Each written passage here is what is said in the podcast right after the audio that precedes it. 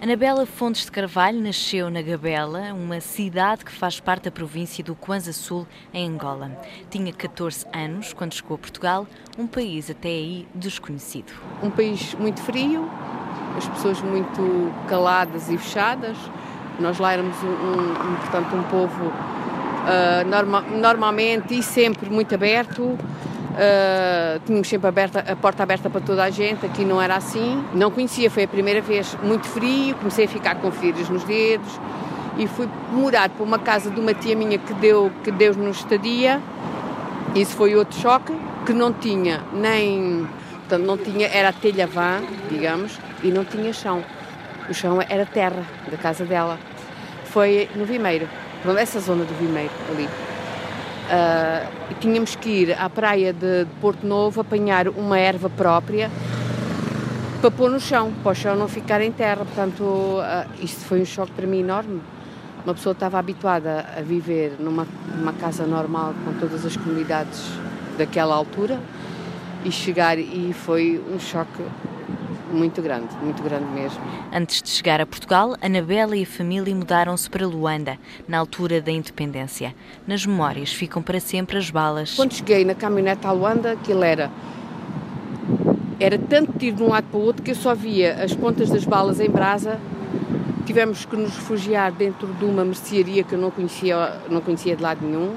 Os senhores que, que pronto, que a gente que nos deixaram entrar, aquilo era eh, as pontas das balas em fogo, a gente só via no ar aquelas pontas das balas. E, e pronto, e, e, no fundo nós só queríamos mesmo era paz, era pronto, e, e, realmente eu acho que eu acho, não tenho a certeza que não há nada como ter paz. Desde que saiu, nunca mais regressou a Angola? Não, nunca mais lá voltei. Ainda tenho família lá, e tenho conhecidos que lá vão e eles dizem que se eu lá fosse era um grande choque, porque aquilo já não é aquilo que era quando nós lá estávamos, porque aquilo quando, pronto, quando eu vivi lá e cresci e, andava lá na escola e tudo, aquilo era realmente um paraíso, aquilo era um paraíso autêntico. Brincávamos à noite, à frente das casas, nas, na, pronto, no bairro, não havia perigos. Brincávamos à macaca, às escondidas, montes de coisas. Trepávamos as árvores, fazíamos 30 por uma linha não havia perigo nenhum. Agora, aquilo, pelo menos mesmo dizem que em relação a estradas e prédios está tudo abandonado e destruído e eu não sei se gostaria de ver. E às vezes, se calhar não me pus ainda aí, porque se calhar o choque é muito grande. Quanto às saudades, ainda as tem. Do clima, é a primeira coisa, de, da maneira das pessoas, eram pessoas muito abertas e amigas umas das outras.